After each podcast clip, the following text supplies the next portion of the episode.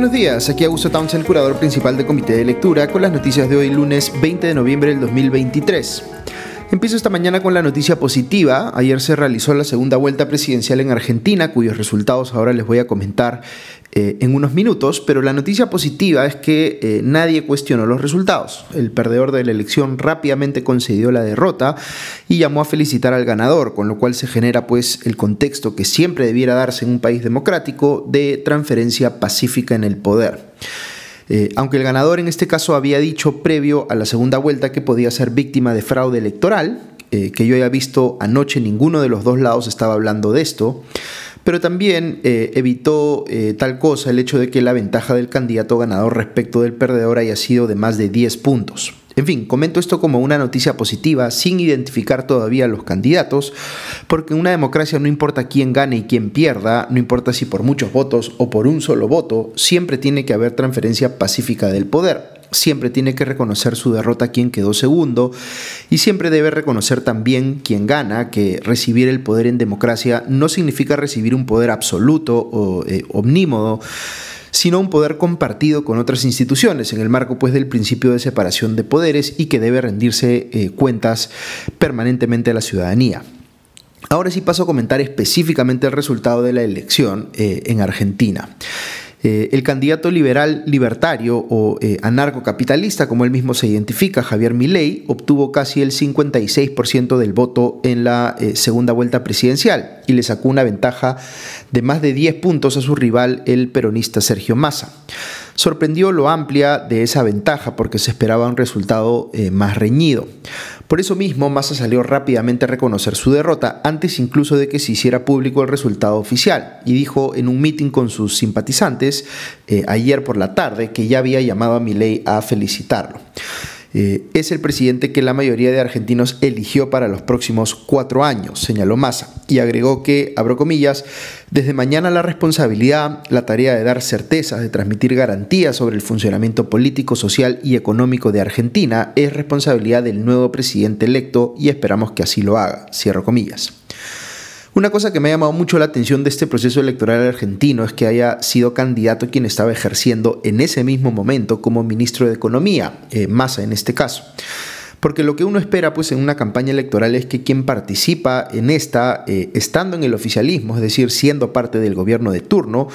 eh, no debería pues usar los recursos que tiene a disposición para favorecerse a sí mismo en la campaña. Y ha habido momentos en que Massa hizo precisamente eso, aprovechar su control sobre la política económica, digamos, para plantear ofrecimientos demagógicos o clientelares como créditos estatales a muy bajo costo. Y uno podría decir que eso pues es muy cuestionable de cara a que haya pues equilibrio o balance eh, en una campaña. Ahora, eh, eh, esa también es en buena parte la razón por la cual eh, Massa pierde, vale decir, el hecho de que una mayoría de argentinos siente que hay que castigarlo como el principal responsable de que su país tenga hoy una inflación anual de más de 140% y que la tasa de pobreza haya subido a más de 40%, es decir, que 4 de cada 10 argentinos sea pobre. Massa logró eh, eludir en cierta medida las críticas por estas razones en los debates que sostuvo con Milley porque se mostró pues como un político más eh, ducho debatiendo, pero como dice el especialista en comunicación política argentino Mario Riorda, estamos viendo pues que los debates presidenciales tienen un efecto cada vez más marginal en el voto final de una elección como esta. Ahora, igual más obtuvo casi el 45% del voto. ¿Cómo se explica esto siendo tan eh, desastrosa su gestión en el Ministerio de Economía? Pues en parte por la fortaleza histórica del peronismo, sea por el eh, fervor político que generen algunos o por el interés directo que tienen muchos argentinos de que continúe el sistema eh, clientelar de bonos, subsidios, ayudas del Estado y empleos en el sector público que aquel ha buscado pues sostener en el tiempo como parte de su estrategia política. Por eso se decía que esta elección era un enfrentamiento entre la ira y el miedo. ley representaba la ira, es decir, la indignación frente a una clase política dedicada al clientelismo para permanecer en el poder, pero cuya incompetencia había llevado a la Argentina a una situación económicamente insostenible, de pérdida del valor adquisitivo de la moneda, de falta de oportunidades de trabajo eh, no subsidiadas, de falta de oportunidades en general. Eh, el voto eh, a favor de Massa representaba más bien el miedo, el temor a que, entre comillas, el loco Milley fuera a desbaratar pues, todo este sistema de ayudas sociales, que destruyera la salud y la educación pública o que llevara al país a tal nivel de polarización que la sociedad argentina pues, empezara a desintegrarse. Aun cuando haya obtenido casi un 45% del voto, la derrota de Massa es la derrota del peronismo, un sector de la política argentina que gobernó desde principios de los 2000, con la excepción de los cuatro años en los que fue presidente Mauricio Macri, entre el 2015 y 2019, si mal no recuerdo con lo cual una tendencia que venía eh, marcándose muy visiblemente en múltiples elecciones en la región, que es la de castigar a quien estaba en el poder, no importa si fuese eh, un político de izquierda, de centro de derecha, pues se ha expresado ahora muy visiblemente en Argentina en contra del peronismo. Y eh, la otra tendencia que también termina de insertarse pues, en la política argentina es la desintegración del sistema de partidos y los eh, llamados eh, partidos tradicionales. Parece que comienza en Argentina una nueva fase de lo que podríamos llamar la antipolítica, cosa que algunos celebran por su rechazo a la, entre comillas, casta política de ese país, pero que entraña riesgos muy grandes también. Vuelvo sobre esto en un minuto. Ahora, ¿qué dijo Milei al saberse ganador? El presidente electo señaló que, entre comillas, comienza la reconstrucción de Argentina y que, abro comillas, el modelo de la decadencia ha llegado a su fin, no hay vuelta atrás, basta del modelo empobrecedor de la casta, hoy abrazamos la libertad para ser una potencia mundial, cierro comillas. De hecho, dijo que en 35 años Argentina podría volver a ser una potencia mundial.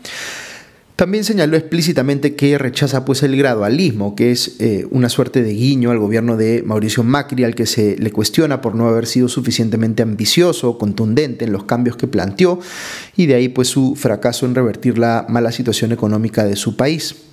Uno podría decir que Argentina necesita hoy reformas económicas de gran calado, como las que se implementaron en el Perú eh, en los inicios de los 90, con la diferencia de que las que se hicieron aquí se empujaron en contra de lo que Alberto Fujimori pensaba en aquella época que se tenía que hacer, mientras que Milei sí tiene muy clara su agenda en ese sentido y está preparado para ser su principal vocero e ideólogo.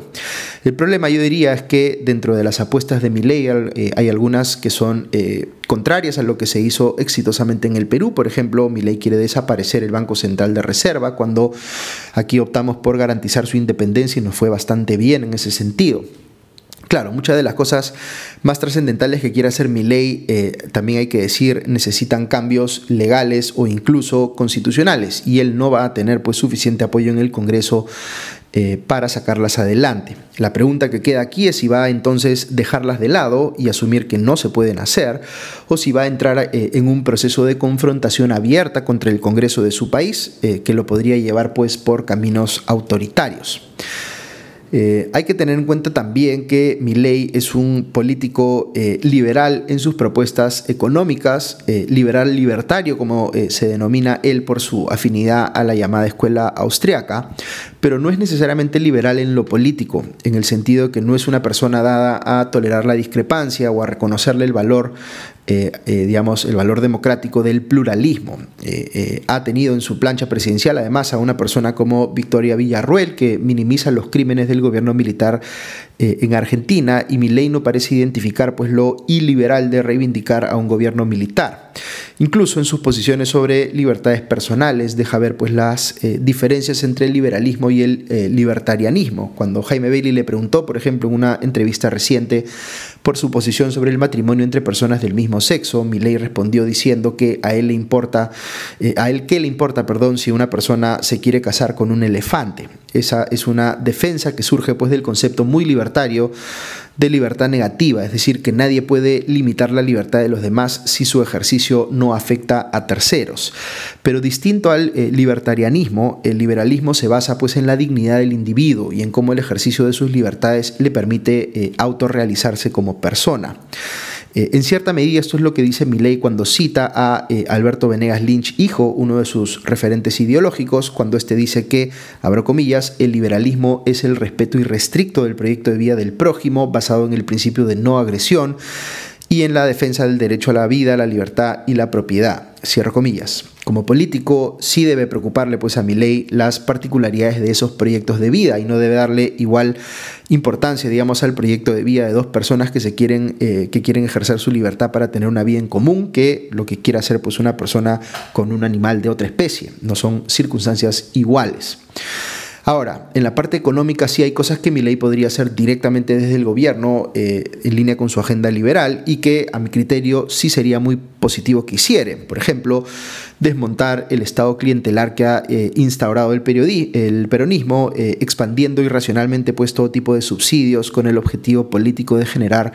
dependencia en un número grande de ciudadanos. Eh, por lo mismo va a generar pues mucho rechazo que mi ley vaya por ese camino, pero sí es un camino que Argentina necesita eh, transitar eh, a mi juicio. Recuerdo en campaña un video de mi ley que hablaba de todos los ministerios que él quería eliminar. No creo que vaya a poder lograr todo eso, pero sí hay muchísimo espacio para reducir el dispendio en un estado sobredimensionado, eh, eh, digamos, eh, como el argentino. Hay muchísimo espacio también para convertir a Argentina en un país más atractivo para la inversión privada y hacer que la inversión privada tenga mayor relevancia en la economía. Frente al espacio que le ha venido de alguna manera quitando el sector público. Lo que va a perseguir eh, a, ley, sin embargo, en los primeros meses de su gobierno es la expectativa respecto de si va a cumplir o no con eh, dolarizar la economía, que es una de las eh, propuestas más visibles de su campaña y que tiene pues una serie de complejidades. Mi prognosis es que el gobierno de Milley va a terminar siendo más conservador que liberal, más parecido a los gobiernos de Donald Trump o de Jair Bolsonaro, pero podemos regresar sobre esto en un año para ver si acerté o no con ese pronóstico. Ok, noticias del plano político local. Voy a mencionar esta mañana cuatro denuncias periodísticas que vale la pena comentar. Eh, la primera, un reportaje de punto final de Latina eh, que evidenció un caso de copamiento de puestos de trabajo en la Dirección de Procesos Disciplinarios de la Junta Nacional de Justicia. Se trata de siete personajes que pertenecen eh, aparentemente a un mismo grupo de amigos y que trabajan en la citada dirección que, según menciona el comercio, le da soporte técnico y jurídico a la comisión dentro de la Junta que tramita y resuelve las denuncias contra jueces y fiscales. Estos individuos consignaron como experiencia en su CVs haber trabajado como abogados de una cevichería llamada, vean qué apropiado, La Tremenda Corte.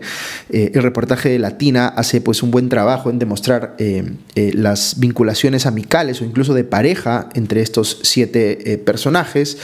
Todos orbitaban alrededor de uno que se llamaba o se llama Frank Fernández Echevarría, que entró como practicante de la Junta Nacional de Justicia y fue ascendiendo hasta la posición de analista. Pero desde ahí parece haber tenido pues una influencia muy grande para lograr que contraten a sus amigos. Eh, este es un tema bien delicado. Ustedes saben que yo tenía una posición en defensa de la Junta Nacional de Justicia frente a los cuestionamientos que le ha hecho el Congreso eh, de la República, pero esta denuncia tiene tal gravedad que de todas maneras tendría que esperarse una acción drástica al interior de la Junta para mostrar que se ha corregido el problema.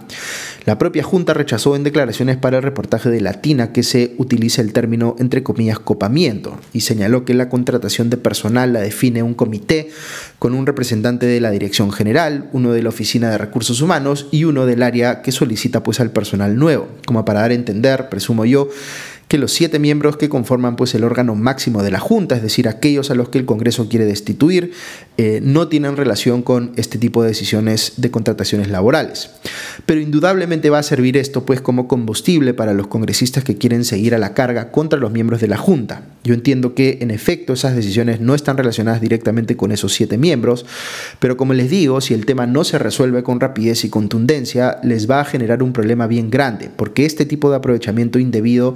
de las contrataciones de personal en entidades públicas es algo que no debe ocurrir en ninguna institución, ni mucho menos para personal relacionado con una función tan delicada como sancionar a jueces o fiscales. Así que este reportaje sí le, eh, abre un flanco débil eh, importante a la Junta Nacional de Justicia.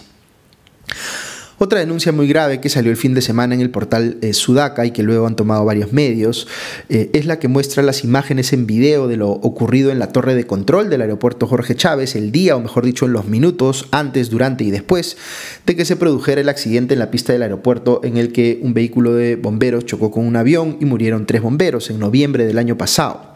El video es muy indignante por muchas razones. Primero porque muestra el relajo con el que se trabajaba en esa torre de control, con gente durmiendo por largos minutos en sus asientos, sobre las sillas tapados con frazadas, en fin, mirando distraídos sus teléfonos y varios otros comportamientos que son inaceptables pues en una torre de control de un aeropuerto donde todo el mundo tiene que estar pues con toda la atención puesta en eh, lo delicado que es el trabajo que realizan. Recordemos de las decisiones, eh, que de las decisiones de estas personas depende pues literalmente la vida de quienes utilizan el aeropuerto, de quienes aterrizan o despegan en la pista.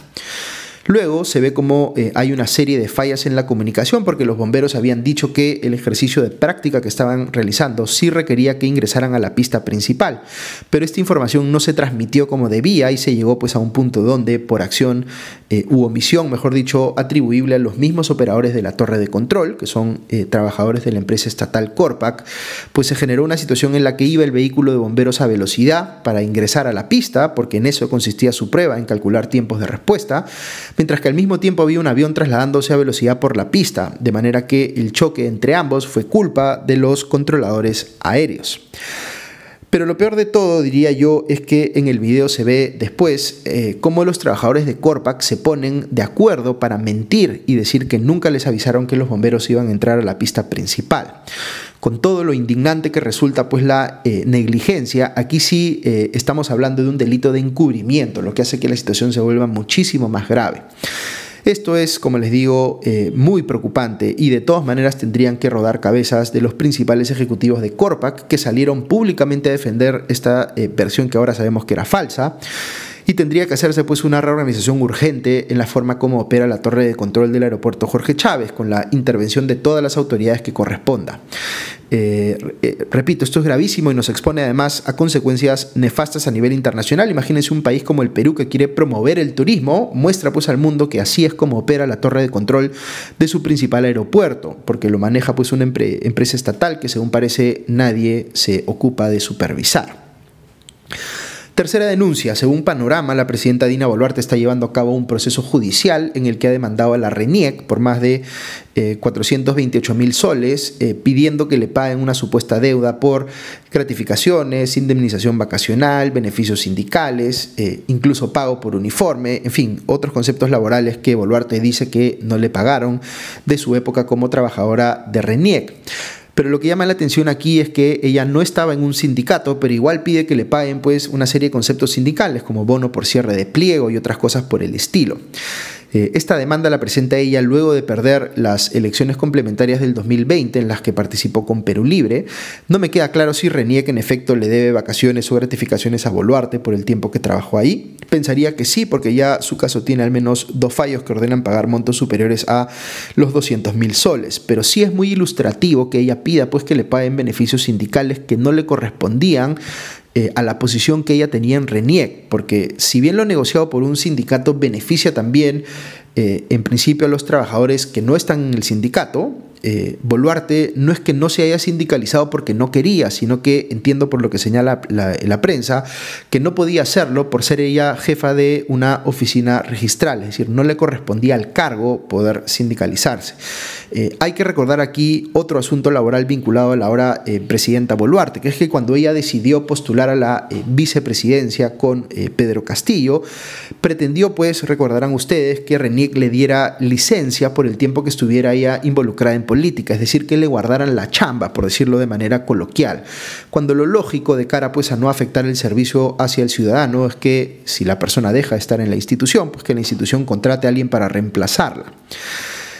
En fin, aquí hay pues eh, evidencia eh, una vez más de una conducta bastante aprovechada, digamos, o ventajista de la presidenta que quiere que le den cosas que en realidad no corresponden. Cuarta denuncia, eh, Panorama mostró que cuando salió eh, este, esta denuncia periodística que compromete a una eh, supuesta amiga del premier Otárola, Yaciré Pinedo, a la que presuntamente se habría beneficiado con contratos con el Estado por más de 50 mil soles, y se conoció en ese momento que un vehículo asignado a la PCM que utilizaba Otárola había ido pues hasta la casa de Pinedo, lo cual era bien sospechoso pues se dio la orden en ese momento de guardar ese vehículo de placa EGS 028, presumiblemente para tratar de ocultarlo y evitar que sea relacionado con esta denuncia que comprometía al Premier. Según leo en el comercio, tres días antes de que la fiscalía le abriera, eh, le abriera investigación a Otárola por este tema, se emitió la orden para sacar de circulación ese vehículo, según la versión que ha dado Miguel Tabuada, quien hoy es chofer de la PCM. Este último también señaló que ese vehículo que utiliza el primer ministro no tiene GPS.